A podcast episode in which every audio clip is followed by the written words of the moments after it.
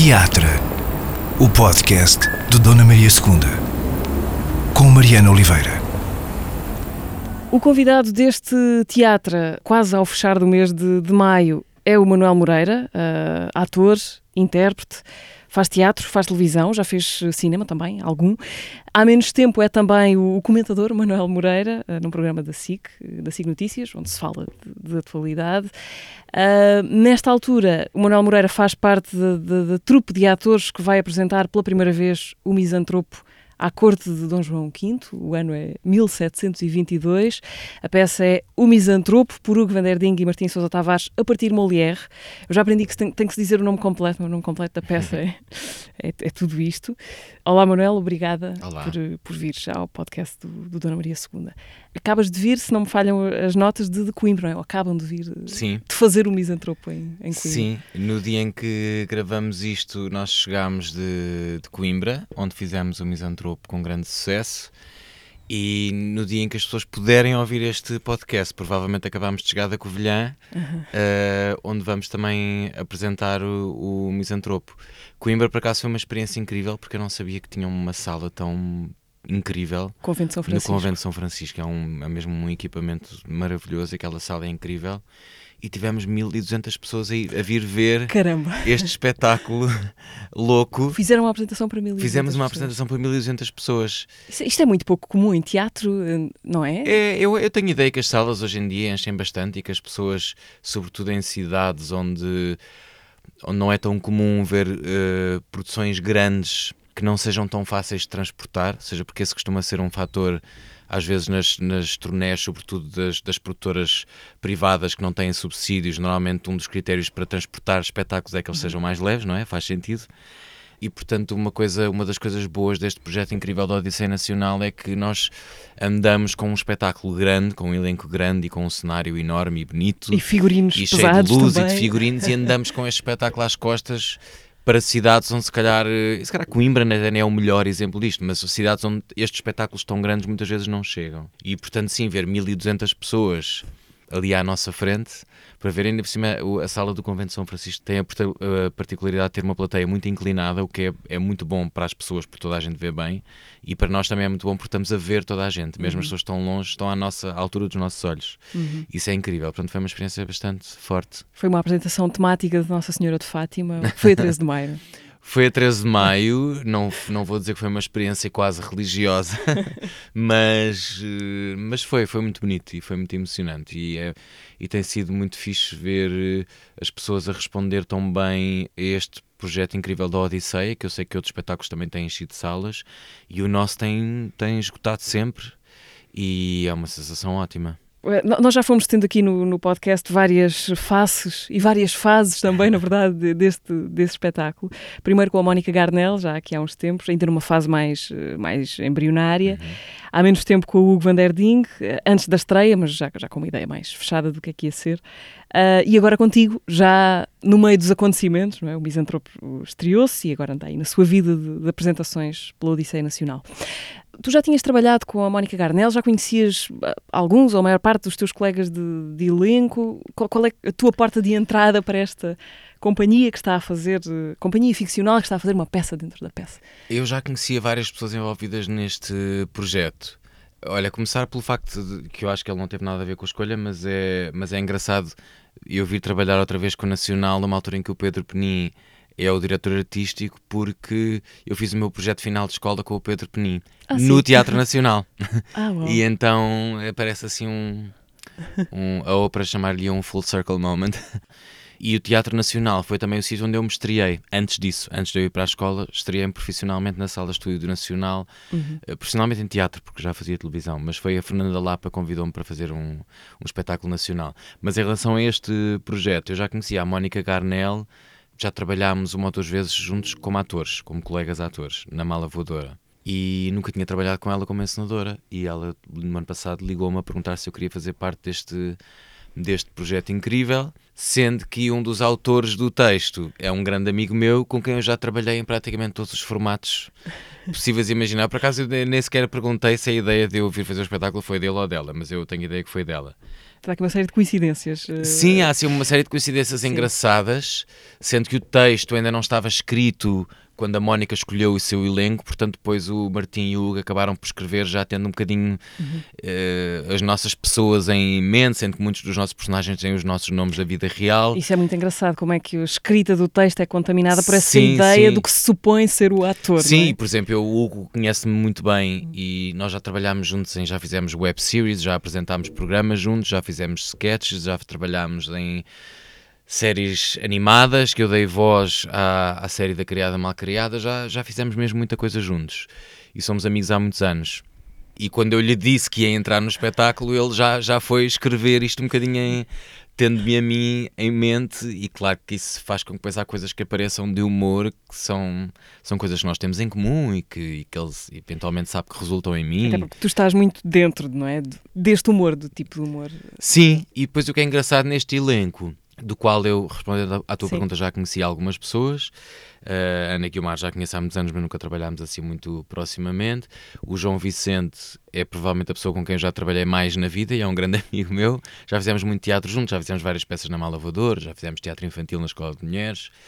Pronto, e neste espetáculo eu faço da amante dele, que tem sido uma experiência muito engraçada, mas é um elenco muito uh, diverso, muito heterogéneo, com backgrounds diferentes, mas que todos de alguma forma encaixaram muito bem neste humor do Hugo e do Martim, que é uma coisa muito peculiar, mas que depois tem a abordagem da Mónica Garnel, porque este é um espetáculo da Mónica, não é uma encenação dela, é a abordagem dela a este texto, a esta adaptação, e que vem também ela de sítios muito diferentes do, do humor do Martim e do Hugo. E portanto, ao início, isto parecia assim uma mistura um bocado estranha de atores e do texto e da encenação, mas de alguma forma foi assim um sítio muito, muito especial e muito coeso dentro do, do disparate que, este espetáculo é e com todos os anacronismos que tem a forma como nós brincamos com os ac- anacronismos, cada um de nós com o seu background diferente trouxe uma leitura diferente a, essas, a essa loucura e a essas e esse teatro dentro do teatro que é esta peça. Pois, claro que não é necessário que os atores se conheçam bem, sejam amigos para fazer um espetáculo, porque é ficção e é trabalho, não é? Uhum. Mas dá a ideia que para este espetáculo em particular, eh, este espetáculo em particular há de beneficiar muito de, de os atores terem uma relação de cumplicidade, não é? Para beneficia cúmplice no meio mesmo daqueles muito, porque para quem ainda não viu o espetáculo e que eu espero que venha ver, sem desvendar tudo, tudo, tudo do espetáculo, mas a estrutura do, do espetáculo eh, pede que nós estejamos sempre todos em cena. E mesmo as pessoas que não estão, entre aspas, em cena, no sentido em que não estão a fazer um, um diálogo ou que não estão em primeiro plano, estão sempre em cena. Nunca ninguém sai de, de cena e nós tivemos que criar uns com os outros umas dinâmicas de circulação pelo palco em que estamos sempre todos presentes e de alguma forma a interagir uns com os outros, encontrando vários tipos de ações eh, e de formas de estar e de relações paralelas ao que se está a passar no, no plano principal. isso está tudo marcado ou vai Que variando? seria, que seria mais difícil de fazer se nós não tivéssemos uma química que aconteceu logo desde o do primeiro segundo. E respondendo à tua pergunta, até uma altura já relativamente tardia do processo de ensaios, havia muito, muito improviso mesmo, o que a mim pessoalmente me assustava um bocadinho, porque a Mónica gosta pouco de fechar as cenas muito cedo. E eu sou o oposto disso, eu sou aquela pessoa, ah, uma coisa resulta e eu, pronto, já fica fechado naquilo, que é um defeito, porque depois às vezes isso impede de procurar coisas muito mais giras e mais interessantes. Claro que depois, quando chegas ao fim, tens mesmo que marcar luzes e tens que resolver outra, outra, uma data de preceitos técnicos e coisas que são precisas marcar, o espetáculo depois acaba por ficar muito mais fechado. Mas foi muito bom para nós esse incentivo dela de até ao último dia estar sempre à procura de movimentações novas, não nos deixarmos instalar. Portanto, já não há assim um, um improviso louco por si, mas continua a haver uma mar, mesmo agora já depois de estrearmos, a Mónica gosta sempre de ir mantendo uma certa frescura que eu acho que ajuda muito o, o espetáculo. E, portanto, as pessoas que virem o espetáculo na Covilhã não vão ver o mesmo espetáculo que as pessoas viram em Coimbra ou em Santa Maria da Feira. Até porque os espaços, como são muito diferentes, também Os espaços- convidam à variação. Sim, não os é? espaços são mesmo muito diferentes. Temos palcos muito grandes e depois outros não são assim tão grandes como isso. O que nos espetáculos faz com que o registro seja um bocadinho mais próximo, um bocadinho mais contido, noutros seja uma coisa mais aberta, as distâncias são todas maiores, Uhum. fica um bocadinho mais estilizado e tanto uma versão como a outra resultam e a nós mantém-nos sempre muito despertos. Vamos falar de- da cena do misantropo. Eh, não sei se é a cena da peça, mas pelo menos é a tua cena, a tua cena na peça. Uh, eu não quero nada estragar a experiência de quem vai ver a peça pela primeira vez, mas ao mesmo tempo quero muito falar de, desta cena. é um momento, uh, como dizer, uh, intensamente delirante em que, em que tu apresentas uma espécie de catálogo das tuas valências como, como ator, tentando convencer o encenador da, da peça, tentar convencê-lo de que és a pessoa certa ou mais capaz para ser o protagonista, e fazes uma espécie de medley de vários tipos e textos e, e tons, que vai de Gil Vicente a Simão de Oliveira, com. D'Artacão e Michael Jackson pelo meio. Um, qual foi a tua reação ao ler, ao ler a cena, sabendo, claro, que, que, ias, que, que ia calhar? Olha, essa cena veio um bocadinho fora de tempo. É, é, engraçado porque neste. Esta adaptação, que não é uma adaptação, é um, é um texto novo, mas baseado num misantropo, Uh, apesar de ser um texto completamente novo, as personagens são mais ou menos equivalentes às personagens do Misantropo do Molière. E no Misantropo de Molière, a maior parte das personagens são mais ou menos gêmeas umas das outras. É assim um bocadinho, funciona um bocadinho por pares. O, elas contrabalançam-se um bocadinho umas às outras e, e, o Hugo e o Martim tentaram fazer mais ou menos o mesmo. E, portanto, até em termos de distribuição de texto, o espetáculo está mais ou menos equilibrado. Mas aconteceu que quando fizemos a primeira leitura, uma primeira leitura antes de começarmos os ensaios, pá, em novembro do ano passado, uh, o Hugo e o Martim repararam, e reparámos todos, que o meu personagem estava com menos texto que os outros, estava assim um bocado desequilibrado. E eu até fiquei assim um bocadinho. Não que a quantidade de texto equivala obrigatoriamente à, àquilo que tu podes fazer de giro como personagem, mas eu reparei que de facto eu tinha bastante menos texto. Tiveste uma reação ah, só isto? Pensei, sim, pensei um bocadinho só isto.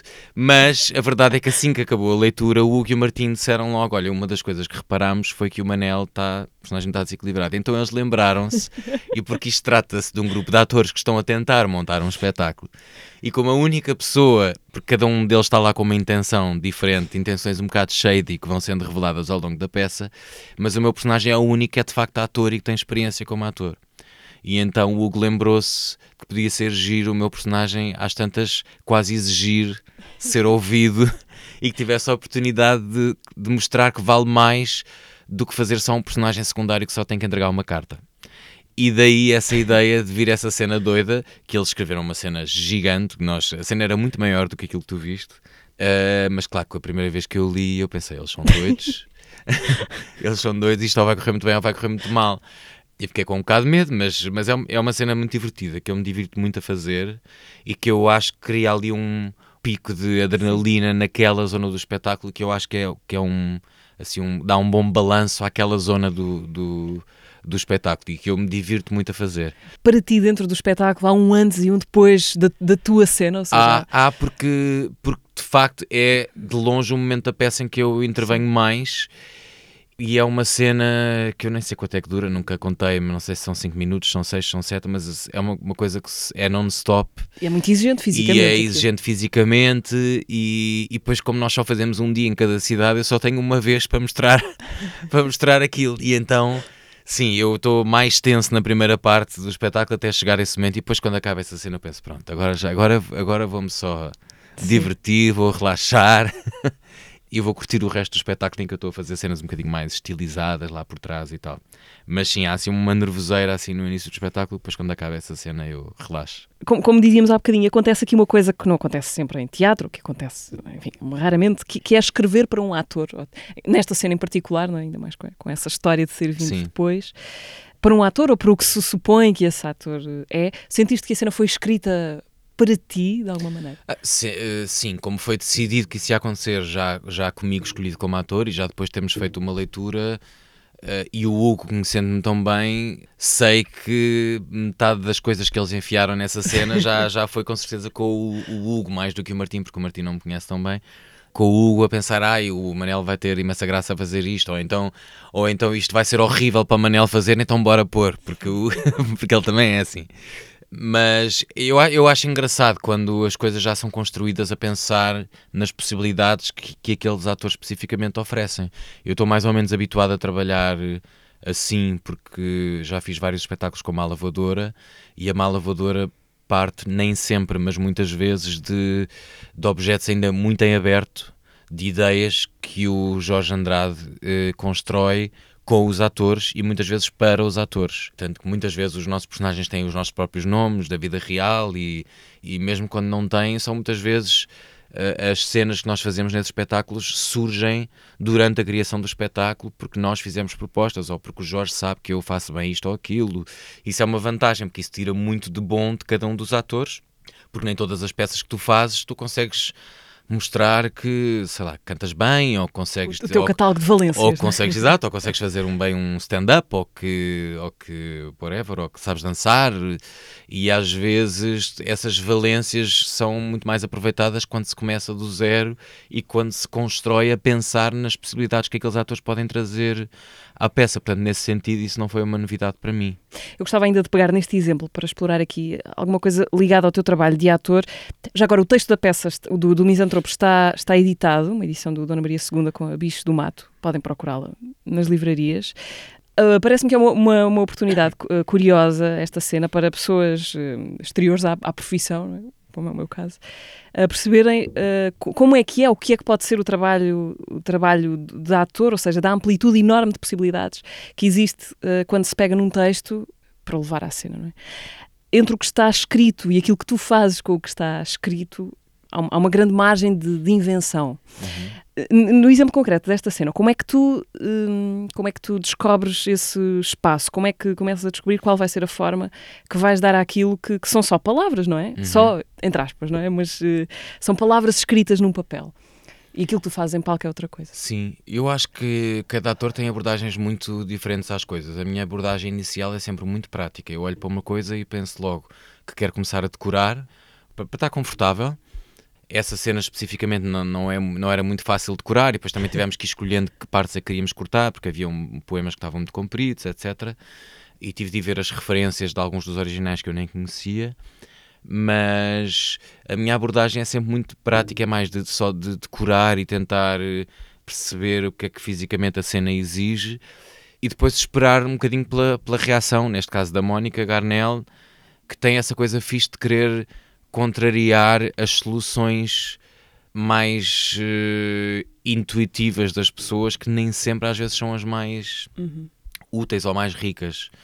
E portanto, com esta cena o que vamos fazendo é que ela não dava para ensaiar muitas vezes seguidas porque é muito cansativa, e então dia sim, dia não, a Mónica fazia uma vez a cena comigo e depois dizia agora vamos fazer só mais uma, mas experimenta se calhar fazer as transições entre os poemas da maneira X ou Y. Ou experimenta fazer exatamente o contrário do que essa cena pede. O parvo do Gil Vicente não faças aos berros e não sei o que, começa de uma maneira mais suave para depois surpreender aqui e ali. Pronto, basicamente confiei, confiei naquilo que a Mónica queria fazer com isto e, e no, na visão geral que ela tinha do espetáculo, que foi uma coisa que eu demorei um bocado a perceber como é que este humor com este setting por cima deste texto, mas com a visão da Mónica, como é que isto tudo encaixaria. Hum. E, é, e é engraçado que, que a, a Mónica conseguiu pegar neste humor do Martim e do Hugo, que é uma coisa tão específica, mas levá-la para uma zona que se calhar nem sempre era mais uh, óbvia, ou seja, enriqueceu ainda mais, que é o, o texto já tem momentos muito engraçados e muito doidos e muito, muito engraçados, mas que, por exemplo, na personagem da Inês da Inês Vaz, se calhar numa abordagem mais simplista aquilo tinha ido para um boneco muito mais óbvio e a Inês Sim. levou aquilo para uma zona muito mais louca e com um registro uh, se calhar não tão de época, entre aspas, como aquilo pediria da forma como estava escrito e que ficou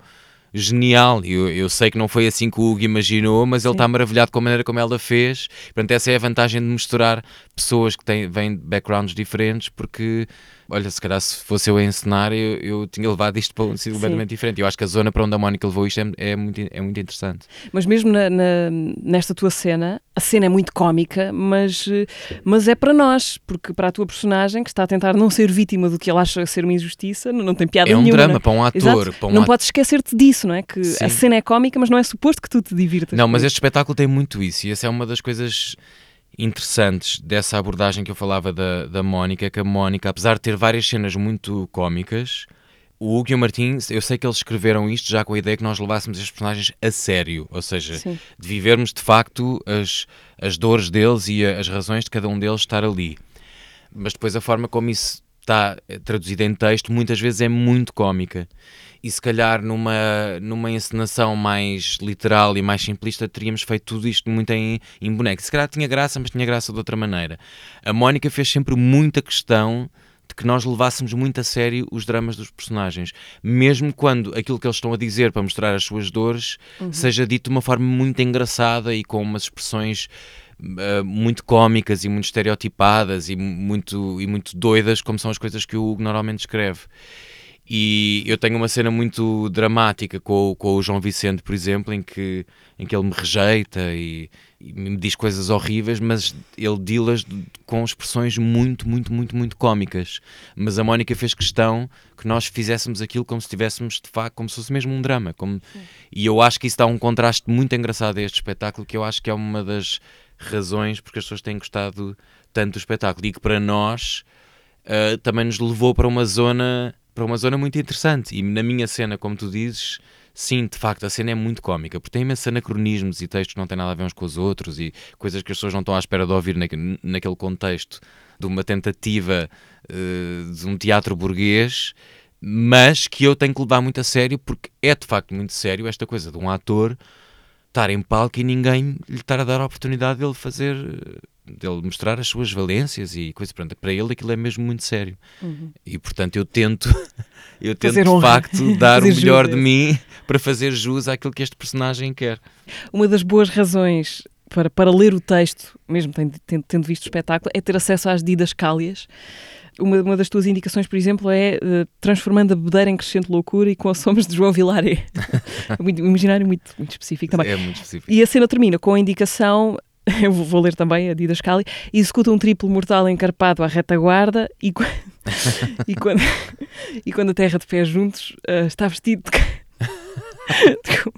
de careto de, de Bom, para não deixarmos aqui as expectativas muito altas das pessoas em relação ao espetáculo, nada disso aconteceu. Porque esta tem uma nota de rodapé que diz opcional. A Mónica Guarnel poupou uh, Sim, nós percebemos que se calhar para fazer um duplo mortal encarpado e mudar de roupa a meio do mortal se calhar, não sei, se calhar teria de, ver o, teria de vir o Zé Lobo ou teria de vir um, um artista do Circo do Soleil.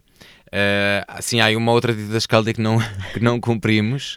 Uh, Mas que cumpre uma função textual. Sim, é o Hugo a certa altura queria que eu, que eu às tantas levantasse do palco pendurado por um cabo e tal, só que isso sem digressão não, não, não, não dá para fazer. Mas quem sabe um dia quando, quando o Nacional reabrir, talvez eu tenha o meu momento. Porque eu, eu tenho assim alguns fetiches que eu acho que qualquer ator. Eu já fiz musicais também e espero voltar a fazer e já cumpri assim um ou dois daqueles fetiches que, que os atores têm, de ou descer uma grande escadaria ou de entrar no palco uma, com uma plataforma hidráulica elevatória. Eu já fiz, já fiz uma cena de um musical com uma bolacha giratória no meio do, do palco. Pronto, já, já cumpri assim alguns dos meus fetiches. Ser levantado por um cabo e sair pelo, pela teia nunca aconteceu, mas eh, espero que a Mónica, no, quando formos para o Nacional, me dê essa possibilidade. E aí a cena se calhar já ficará tão espetacular como o Gui Martins escreveram. Por enquanto ainda não está, mas eu acho que está divertida na mesma. A Mónica já pôs uma águia a sobrevoar a sala Garrett, portanto eu acho que ela. Não, a Mónica, a Mónica consegue tudo. Ela é incrível. Neste momento em que conversamos, fazendo aqui um apanhado, a peça já foi apresentada uh, em Sintra, Bragança, já. Santa Maria da Feira, Exato, Figueira da Foz, Santa Maria da Feira, Figueira da Foz, Águeda da Coimbra e ainda vamos à Covilhã é e ainda vamos aos Açores uhum. e depois do verão ainda iremos a Beja, Faro, Portimão e Almada. Para mais informações, consultem o mapa da, da Odisseia O mapa Nacional. no site do Teatro Nacional Dona Maria. É isso. Uh, Dona Maria II, Manel, já falaste disto há, há bocadinho de passagem. Imagino que seja um lugar uma instituição, vamos dizer assim, porque este ano o Dona Maria II nem sequer é um lugar, não é? É uma ideia espalhada pelo país, mas uma, uma instituição especial uh, para ti, de alguma maneira, porque é a tua primeira experiência profissional em teatro. Uh, Sim. É isso, com a Fernanda Lapa, Sim. 2003, a peça Sim. Desejos Brutais. Faz este ano 20 anos. 20 anos, Ou seja, é. é. mesmo assim um, eu voltar ao Nacional este ano tem imensas. E com a Fernanda a ter uh, morrido há pouco tempo, é mesmo assim um full circle moment. Mas eu, eu já trabalhava como ator há 3 ou 4 anos, mas em televisão, numa dessas séries. Na primeira série que eu fiz, cruzei-me com a Fernanda Lapa, trabalhámos, não trabalhámos muito juntos, mas fazíamos os dois parte do mesmo elenco. E depois, quando ela trouxe esse espetáculo, a Fernanda andava a fazer várias peças da Paula Vogel, que é uma autora americana, que fala sobre temas uh, como a prostituição, violência doméstica, vários temas assim fortes que têm muito a ver com mulheres. E essa peça era sobre violência doméstica. O Rogério Samora e a Manuela Couto faziam um, um casal com vários problemas e em que a mulher era vítima de violência doméstica e tinham dois filhos. E a Fernanda e a Isabel Medina lembraram-se de me chamar a mim para fazer esse espetáculo. E eu nem queria acreditar que aquilo me estava a acontecer, porque eu não tinha formação em teatro, fazia televisão há relativamente pouco tempo e estava longe dos meus sonhos achar que me ia estrear profissionalmente no Teatro Nacional. Foi assim mesmo uma coisa incrível. E portanto, ter a minha estreia naquele, naquele ambiente, naquela casa, naquela instituição, com aquele profissionalismo todo, pronto, e com a Fernanda, que era incrível, foi mesmo uma experiência que me marcou muito e que foi muito, foi muito forte. E depois, passados meia dúzia de anos, voltei à mesma sala, Estúdio Nacional, para fazer o meu projeto final de escola, como já disse, com o Pedro Penin. Entretanto, depois também já lá fiz mais uma ou duas peças com a lavadora e é um uhum. sítio onde eu gosto sempre muito de, de voltar, porque acho que sinto mesmo que é uma, que é uma casa que deve ser de todos. Era bom, e agora a Odisseia Nacional espero que contribua ainda mais para isso, para sentirmos todos que o Nacional deve ser uma casa de, de toda a gente, onde todos nos sentimos confortáveis. E eu senti-me muito confortável sempre que lá estive e sempre tive muito orgulho. Fiquei todo orgulhoso dos meus pais me poderem ver estrear no Teatro Nacional e sei que para eles também foi uma coisa de imenso orgulho. E portanto, sim, isso é um momento marcante na minha vida e espero voltar ao Nacional muitas mais vezes. Porque nessa altura, nessa, nessa estreia com a Fernanda Lapa, tinhas 20 ou 20 e muito poucos? Tinha uh, ah, 21. Sim. Qual era a tua ideia? Que vida era a tua nessa, nessa altura? Querias já ser ator? Eu estava, eu tinha, vida? eu sabia, sempre quis queria, queria ser ator e não me imaginava fazer outra coisa. Depois, eh, no final do liceu, ainda hesitei se candidatava a outra coisa qualquer, mas nem, nem tentei. Candidatei-me só ao conservatório e não consegui entrar e fiquei um bocado desanimado com isso. E depois, como tive 3 ou 4 anos a fazer muitas novelas e séries, pensei, pronto, vou-me deixar estar aqui, estou a ganhar dinheiro, é um, é um dinheiro muito fixe para quem tem 20 uhum. anos e mora em casa dos pais, e portanto estava confortável e deixei-me estar. E depois apareceu essa oportunidade de, de fazer teatro e pensei, ok, se calhar, eu nem sequer fiz muito por isto, ou seja, estava ali instalado na coisa das novelas e das séries, e é uma sorte enorme ter-me aparecido esta oportunidade de me estrear no Teatro Nacional. Então aí pensei, ok, se calhar há aqui mesmo uma possibilidade ser um ator de, de, teatro também, continuo a adorar fazer televisão e quero fazer muito mais, mas na altura de repente foi uma porta que se abriu para a qual eu ainda não estava muito virado e que depois me fez voltar a ter vontade de, de tentar entrar para o conservatório, coisa que só voltou a acontecer depois de mais 3 ou 4 anos em que eu depois fiquei sem muito trabalho e estava ali um bocado desanimado e pensei o que é que eu faço com a minha vida e será que eu tenho mesmo talento para isto e será que tenho, agora já não tenho tantas oportunidades, não tem aparecido nada ai ai, o que é que eu faço? E depois pensei, ok, é agora ou nunca, tinha 25 anos e candidatei-me à escola e entrei.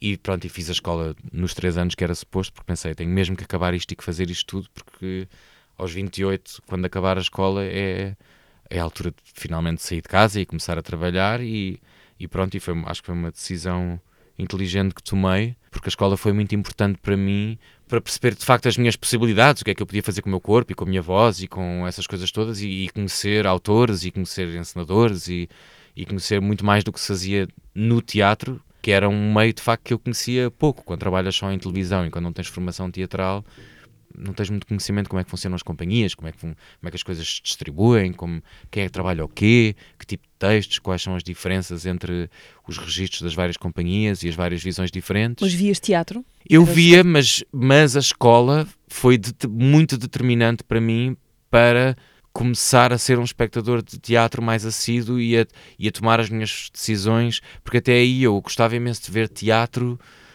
mas pronto, ia ver teatro de, dos atores que eu já conhecia, ia ver as peças que eles faziam, ia, ia assim às companhias mais conhecidas, ou quando tinha amigos meus, colegas meus da televisão que faziam teatro, eu ia ver, mas não tinha nenhum pensamento construído sobre, sobre tipos de teatro, sobre as companhias, sobre os textos, sobre e não tinha um, pronto, não tinha um gosto meu, como é normal, que não se tenha quando, quando se tem 20 anos, nem sempre se tem ainda um gosto definido. Mas a escola, uma das vantagens da escola não é só o que tu aprendes na teoria, nem aquilo que os professores te obrigam a fazer na prática nas aulas, é também todo um mundo de incentivos uhum. que a escola te dá para que vás ao teatro, para que escrevas sobre aquilo que foste ver, para que leias textos, mesmo que são, sejam textos que não vais fazer efetivamente na escola, para que ouças música. Portanto, a escola oferece uma data de incentivos e de visitas de estudo que fazemos até a, a teatro, teatro edifício, não é? Uhum. E a museus e coisas. Portanto, há todo um estímulo ao pensamento que a mim foi muito importante. Claro que há pessoas que chegam ao conservatório já vindo com outros backgrounds e que já fizeram outras escolas de teatro e que já vêm com imenso pensamento sobre essa coisa. Não era o meu caso e, portanto, para mim foi muito determinante. Mas, em todo o caso, eras, não muito, mas um bocadinho mais, mais velho, imagino, do que a média dos teus colegas com, com 18 anos. Não são muitos anos, mas são aqueles anos que fazem diferença, não é? Em termos de maturidade. Sim, para mim foi, eu acho que foi uma altura ideal para eu ir, porque já tinha alguma maturidade mas mesmo assim achei, por eu por isso mesmo achei, ah, eu sei exatamente o que é que eu quero tirar da escola e o que é que não quero, não sei. Claro uhum. que depois isso chegas lá e afinal gostas das coisas que achavas que não ias gostar e vice-versa. Mas tive sorte porque no meu ano havia uma grande heterogeneidade de pessoas a todos os níveis, incluindo de idade. Havia pessoas com 18 anos acabadas de sair do liceu e havia pessoas com 32 já com uma e duas licenciaturas. Tínhamos eh, enfermeiros, tínhamos eh, pessoas licenciadas em sei lá, não sei se fisioterapia, mas portanto, havia pessoas com backgrounds muito diferentes e, isso, e também nisso eu tive sorte por ter entrado para a escola num ano em que tinha pessoas muito diferentes umas das outras e com percursos diferentes uh, e com perspectivas também muito diferentes em relação à vida e ao teatro e que ao mesmo tempo era uma turma muito unida e portanto isso fez com que a minha experiência na escola fosse mesmo muito positiva. Uhum. Eu saí do conservatório muito contente por ter feito a escola. Isso nem sempre acontece, porque há pessoas que têm experiências que não são tão boas. E para mim foi mesmo um momento de viragem na minha maneira de, de ver a minha profissão e estimulou-me muito a ir ver coisas que eu não conhecia. E eu acho que isso é muito importante. Manuel, não podemos não falar de, de, de uma aventura. Estou curiosa para saber qual, qual, é a tua relação com este momento, vou dizer alto, da tua carreira. Uh, acho que há uma geração nascida ali nos, nos princípios dos 90, uh, para, para quem és o Pedro de uma aventura, na adaptação televisiva da série de, dos livros uh, da Ana Maria Magalhães e Isabela Alçada. Como é que tu vais parar a uma aventura? Foi, foi a primeira das primeiras coisas que fizeste, não foi em televisão? Foi a segunda série a segunda. que eu fiz. A Patrícia Vasconcelos, que é a diretora de casting, chamou-me para um casting e eu fui fazer e, a, e as autoras acharam que das pessoas que foram ao casting eu era o mais parecido com o personagem dos livros, como elas o imaginavam, na minha maneira de falar e até mesmo fisicamente. As autoras, uh, Ana Maria Magalhães e Isabel, Isabel elas Alçada, é que sim, estiveram elas, elas tiveram okay. elas tiveram uma palavra muito forte a dizer sobre a escolha do elenco e elas disseram que, que quando me viram achava, acharam logo que viram que o Pedro. Era, sim, que viram o Pedro. E sim, o meu, meu até mesmo fisicamente, de facto, eu tinha muito aquela imagem e eu próprio usava óculos na vida real na altura. E eu sei que até mesmo o meu feitio verdadeiro também em certas coisas tem muito a ver com essa noutras não, mas com essa maneira certinha de estar e de querer fazer bem as coisas e de, e de ir de ir ler nas entrelinhas e tal, que é muito o que o Pedro tem. Ontem estava a rever o, o parte do genérico, lá estás tu com um ar muito muito Muito, muito imberbe, sendo que eu parecia mais novo do que era, que foi uma coisa que na altura ajudou a que eu ficasse com o papel, porque Sim. os personagens tinham tipo 15 anos ou 14 e eu já tinha 18. O Cristóvão Campos era mais novo que eu, eh, era mais próximo da idade real, mas eh, eu já tinha 18, mas eu parecia mais novo do que era e isso ajudou-me a ficar com esse personagem. E é uma coisa que, como as séries juvenis e infantis tem um público, ao contrário do público adulto, o público juvenil e infantil é um público que se renova todos os anos. Todos os anos há novos miúdos de 5 anos ou de 6 anos, não é? Não é como uma novela que tu passas agora e não vais repeti-la ad eterno a partir logo do ano a seguir, não é? Porque as pessoas têm que se esquecer primeiro. Uma série infantil pode passar todos os anos, a toda a hora, porque há sempre miúdos novos de 5 anos, ou de 10 anos, ou de 12 anos, para ver. Isso faz com que a série, tanto essa como os morangos com açúcar, sendo tanto numa como noutra, tiveram muito sucesso e eu, tanto numa como noutra, eu participei na primeira temporada. E essas séries estão a repetir em loop. No caso de uma aventura há 23 anos e no caso dos morangos há quase 20, faz com que haja este fenómeno de que há miúdos que não eram nascidos quando eu gravei nenhuma dessas séries e que me continuam a reconhecer como sendo o Rui dos Morangos ou o Pedro de uma Aventura. E pronto, e é, eu, eu acho graça, houve alturas que estava um bocado farto aquela altura no final dos 20, quando já não és um miúdo, já queres ser visto mais como adulto e as pessoas continuavam a dizer olha o Pedro de uma aventura, olha o Rui dos Morangos. Eu não me apetecia porque tinha um bocado aquele complexo do ator, tipo, não consigo fazer mais nada, continuam a ver-me como um miúdo, não consigo fazer papéis de adulto. Hoje em dia estou-me nas tintas para isso, não é? Porque agora já sou meio, tipo, tenho 40 anos, Já- vou já fazer passaram 41. 20 anos. Portanto, já acho só graça. E ouço muito, tipo, ouço, já ouvi milhentas vezes a frase tu fizeste a minha infância, ou tu és parte da minha infância, ou trocadilho com uma aventura de mil, vem comigo viver uma aventura, assim, até nas apps de engate eu levo com essas, com essas frases. As Mas pessoas não... acham que vão ser originais. Ah, sim, toda a gente acha que vai ser original, não me chateia nada, mas também Sim. não é assim que me vais agarrar. Fica a dica. Exato. Ah, mas qual foi o, ah, com uma aventura, sobretudo, que foi a, foi a primeira, o, o nível de popularidade a que a série te, te- te sujeitou na, na altura? Era de género ir na rua e ser eh, constantemente parado por crianças e adolescentes? E qual é que foi a tua relação com isso? Porque, é um, apesar de tudo, é um primeiro confronto com Uhum. a ideia ou com as consequências da, da exposição pública. é? Sim, tanto numa aventura como nos morangos foi bastante intenso. Isso, e passámos uma fase, eu e o Cristóvão, quando a série começou a dar, nós íamos aos sítios e os miúdos ficavam loucos. E pronto, nós também, como já não éramos propriamente miúdos de 12 anos, não ficámos assim com uma grimpa levantada, como se. Mas claro que sobe-te um bocado à cabeça, há alturas que sabe bem essa atenção, há outras que não sabe tão bem, mas nós também tivemos a sorte de passar por esse fenómeno numa altura em que as pessoas só te viam de facto só te conheciam de facto por aquilo que estavam a ver naquele momento. Não existiam redes sociais nem nada e, portanto, qualquer disparate que tu dissesses, eh, disparates normais de crescimento, quando ainda és uma pessoa um bocado imatura e que se calhar diz um disparate aqui ou ali, ou se calhar faz uma figura um bocado mais triste neste ou naquele momento, e na verdade isso não fica para a posteridade. Portanto, ninguém, ninguém hoje em dia faz ideia de nada do que eu disse quando tinha 18 anos ou 19 anos, a não ser de uma outra entrevista que eu dei e que se calhar ainda está nos confins do, do YouTube ou de um site Da qualquer. internet, da internet. Mas não não, nem o, nem o YouTube existia nessa altura, portanto Sim. Tive um bocado essa, essa coisa de facto quando estávamos no- no- nos nossos ambientes seguros, estávamos de facto nos nossos ambientes seguros e ninguém fazia ideia que tipo de pessoas é que nós éramos, a não ser aquela pessoa que vês passar na rua ou que aparece no, no ecrã da televisão. E eu acho que para miúdos dessa idade que hoje em dia façam coisas que sejam fenómenos de popularidade equivalentes ao que nós tivemos, acho que deve ser mais duro, porque estão constantemente a ser julgados e de repente se puserem uma fotografia errada ou disserem uma coisa que toda a gente diz disparates, até mesmo em adulto, quanto mais é quando se é miúdo, não é? E diz um disparate e esse disparate vai ficar sempre online e as pessoas vão se sempre lembrar e daqui a 10 anos alguém ainda te vai estar a tirar isso à cara.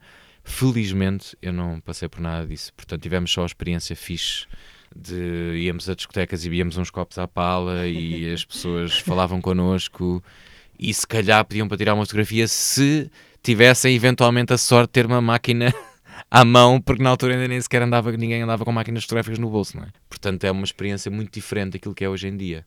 A tua primeira aparição na série é num episódio de pancadaria, uh, bullying, diríamos, não é? Hoje, Sim. com o Chico, o Cristóvão Campos. Uh, um episódio que explica a fundação da, da amizade do Sim. grupo. Mas queria te perguntar, como é que tu nessa altura te preparaste para aquilo? Sabias o que estavas a fazer? Era mais ou menos intuição? Tiveste quem te fosse guiando nessa aprendizagem? Não, não me preparei nada. Disseram-me, foste escolhido para a série, começam a gravar no dia X e nós fomos. Aquilo não era, em termos de interpretação, não era uma coisa muito complicada. Era Sim. nós, eh, nenhum- nenhuma cena tinha um- nenhum texto muito, tecnicamente muito difícil. E tive a sorte de eu e o Cristóvão Campos gerarmos logo uma aqui, nós tornámos logo muito amigos. E foi deixar andar, foi curtir. Éramos uns miúdos que estavam a gravar uma série de forma muito intensa, sete dias por semana, durante um verão inteiro, mas em sítios incríveis, no Palácio da Pena e coisa. Tivemos acesso a, a sítios, a horas em que mais ninguém tem, poder passar noites inteiras no Palácio da Pena e a explorar os quartos sozinhos e andar por ali. Portanto, foi. Éramos uns a trabalhar no duro, sim, porque foi, foi mesmo duro, era uma coisa com os horários muito intensos, portanto era trabalho, mas éramos uns miúdos a fazer uma coisa cansativa, mas divertida.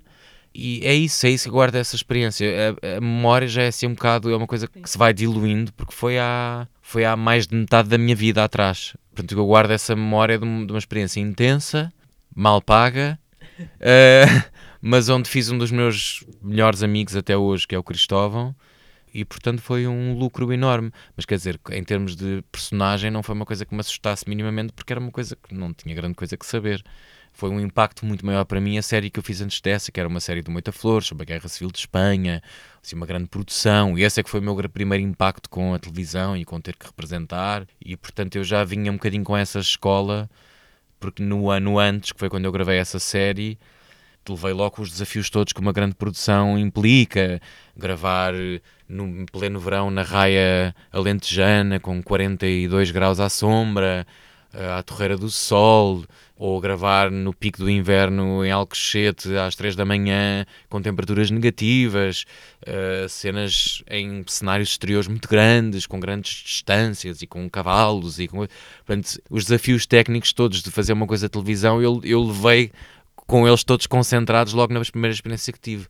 Portanto, depois ir gravar uma série infantil-juvenil em que andávamos para lá a trepar uns muros e a dizer bora atrás do ladrão e não sei o que, aquilo para mim, uh, ou seja, era muito cansativo e levava muito a sério porque levo sempre a sério o trabalho.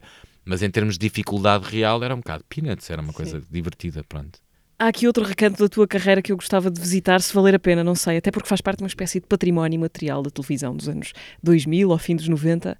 Malucos do Riso, o que é que me podes dizer sobre isto? Olha, o que eu te posso dizer sobre isso é que houve uma altura da minha, entre aspas, carreira em que eu estava com praticamente sem trabalho, uh, a tal altura antes, antes de ir para a escola, em que estava assim um bocado ai ai ai, afinal de repente os trabalhos deixaram de aparecer, será que eu tenho mesmo estofo para isto, para estas alturas em que não há trabalho?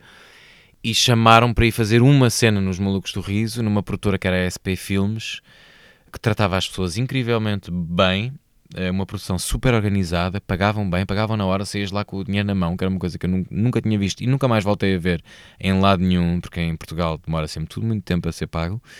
E fui, e pronto, e gravei uma cena, e depois, passado umas semanas, disseram: Olha, aqui mais um sketch, queres ir gravar? E eu fui, e depois gravar, chamaram para mais três ou quatro, e eu às tantas decidi: Ok, isto não, tipo, nada contra os malucos do riso.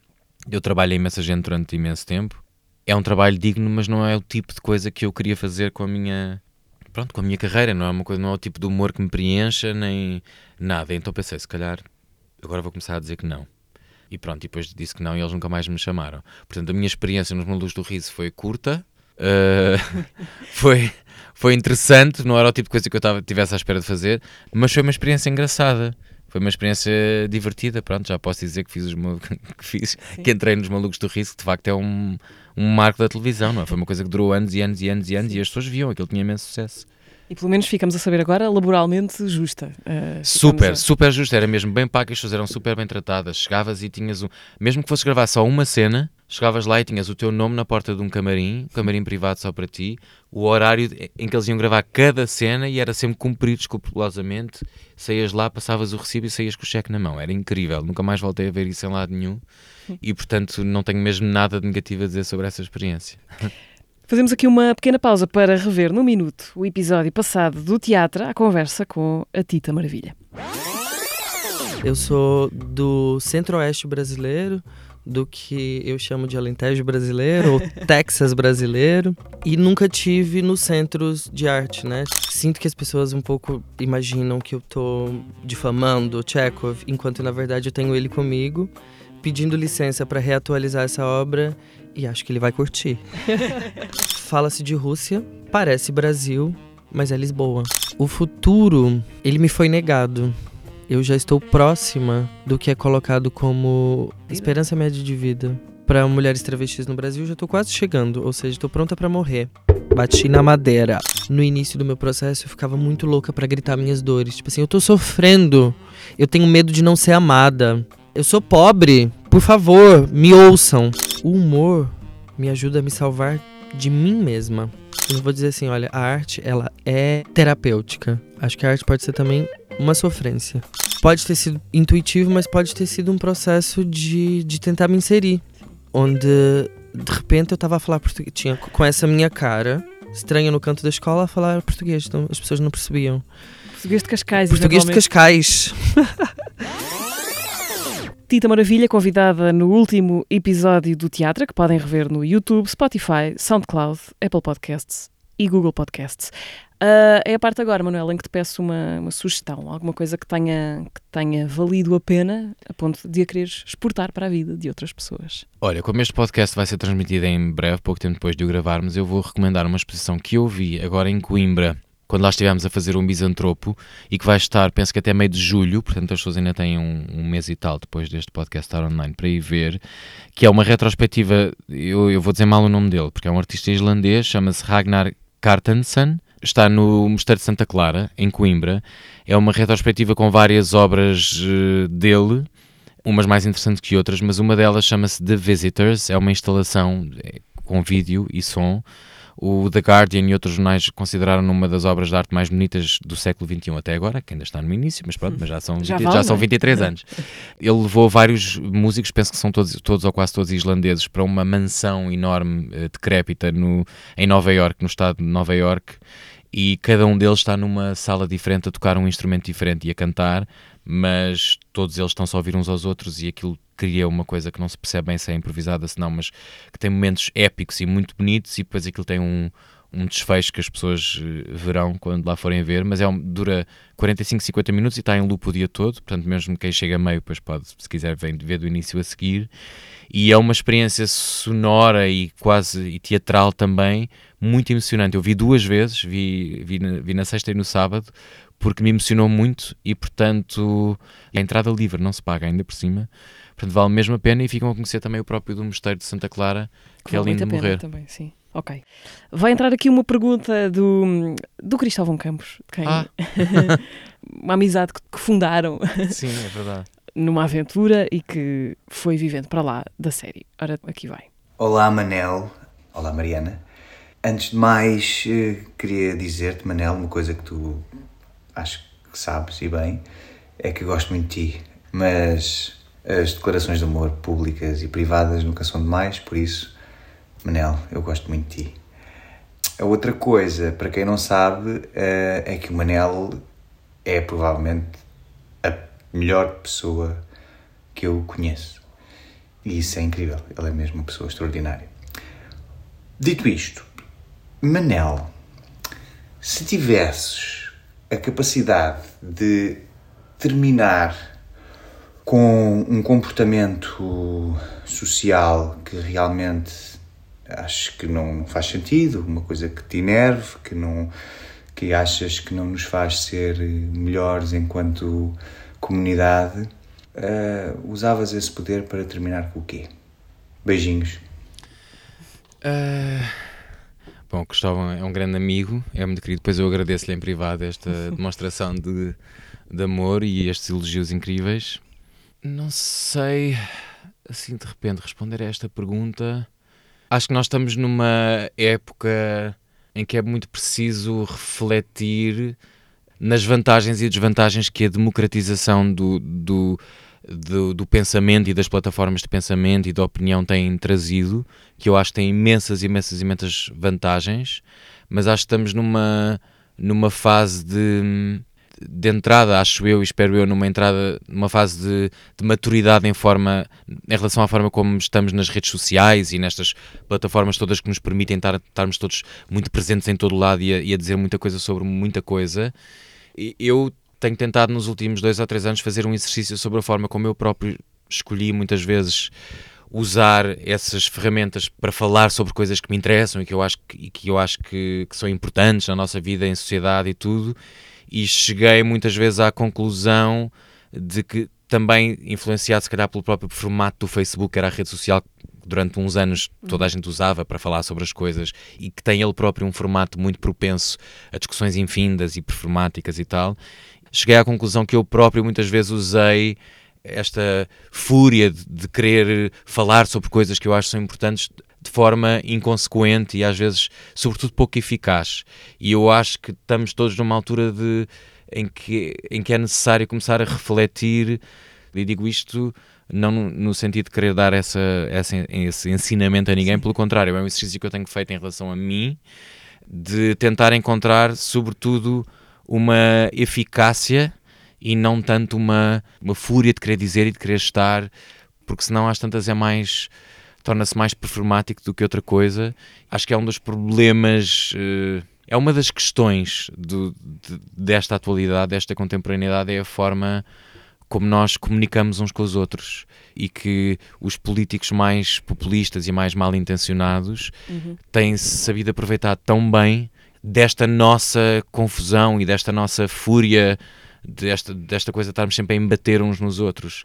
Portanto, assim, um comportamento que nós, como grupo, como sociedade, tínhamos e que eu acho que eu gostava de ver, eh, não vou dizer eliminado, mas trabalhado, é essa, é essa toxicidade que muitas vezes, mesmo que venha de um sítio com boa intenção, muitas vezes resulta da forma como nós nos confrontamos uns aos outros e como nos desabituamos um bocadinho de ouvir uns aos outros. E pronto, e repito e digo isto numa perspectiva de quem tem tentado trabalhar nisso e, e de quem se calhar reconhece que em certas alturas também contribuiu para esse frenesim e para essa coisa pouco eficaz de querer chegar a todo lado e que pronto, e que muitas vezes é menos eficaz e é só mais contribuição mais para o barulho. Já que falavas da- dessa coisa da comunicação, da importância da comunicação, e pensando na primeira parte da, da, da pergunta, ou do, do que ouvimos o Cristóvão Campos dizer, dá-me a ideia que tu és, mu- muita, és muito vítima de declarações de amor dos teus amigos. É curioso, porque normalmente nós estamos eh, ocupados a viver e não a, a dizer aos outros que gostamos deles ou porque é que gostamos deles. Sim.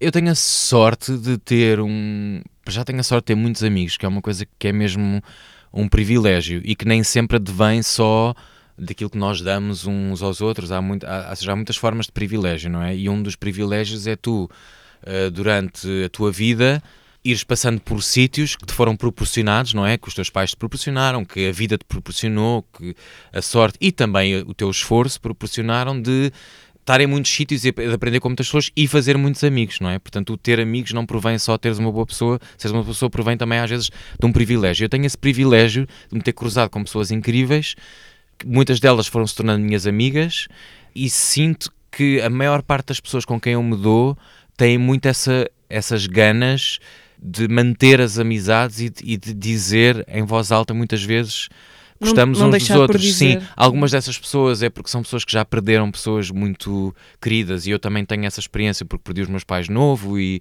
sei lá, aí, por exemplo, a Inês Castelo Branco, que é uma das minhas melhores amigas, também perdeu um colega de trabalho muito- com quem ela estava a trabalhar na altura muito novo e não sei o que também guardou desde essa altura esta coisa de dizer sempre muitas vezes e muito alto eh, eu adoro-te, já te disse hoje que te adoro, já te disse hoje que te amo e, esta, e eu acho que esta coisa de não termos medo de sermos pirosos na maneira como dizemos, como lembramos os nossos amigos a toda a hora que gostamos deles, eu acho que é muito importante e eu tenho a sorte de ter à minha volta pessoas a quem eu digo muitas vezes que gosto e que me dizem também muitas vezes a mim que gostam, que gostam de mim. E é um privilégio desfrutarmos das coisas boas e más que todos temos e todos fazemos e de nos irmos puxando também um bocadinho para o mundo real quando alguém está mais a devanear ou trazer-nos para cima quando alguém está mais em baixo. Portanto, eh, é um dos privilégios, que tenho vários, mas um dos que eu guardo com maior noção de privilégio e com mais carinho é o facto de eu me ter cruzado com muita gente fixe e dessas pessoas todas fixe que eu conheci, algumas foram ficando minhas amigas. E é mesmo das coisas que eu faço mais questão de, de preservar. Pois claro que, como toda a gente, também se calhar vou sendo estúpido com este ou com aquele, de vez em quando. Todos nós às vezes somos parvos com as nossas amigas, ou somos mais irrascíveis, ou menos tolerantes. Uh, mas, mas tenho tido a sorte de ir conseguindo manter o Cristóvão e muitos outros amigos que tenho, que são incríveis e que é o melhor, tu- até mesmo do trabalho, não é? Eu não vou para o trabalho para fazer amigos, eu vou para trabalhar e para fazer aquilo bem, não sei o quê, mas se eu em cada trabalho ainda venho de lá com dois ou três amigos novos, então melhor ainda, porque é isso, porque depois quando passarem 15 anos eu já não me vou lembrar como é que foi o trabalho, mas vou-me lembrar sempre daquelas amizades que fiz. Portanto, no fundo, até aí, os amigos é o que tu levas de mais importante no final da experiência, não é? Manuel, muito obrigada. Obrigado, por teres vindo eh, ao teatro. O teatro regressa dentro de 15 dias. Podem ouvir-nos e subscrever o podcast no Spotify, YouTube, SoundCloud, Apple Podcasts e Google Podcasts. Até lá.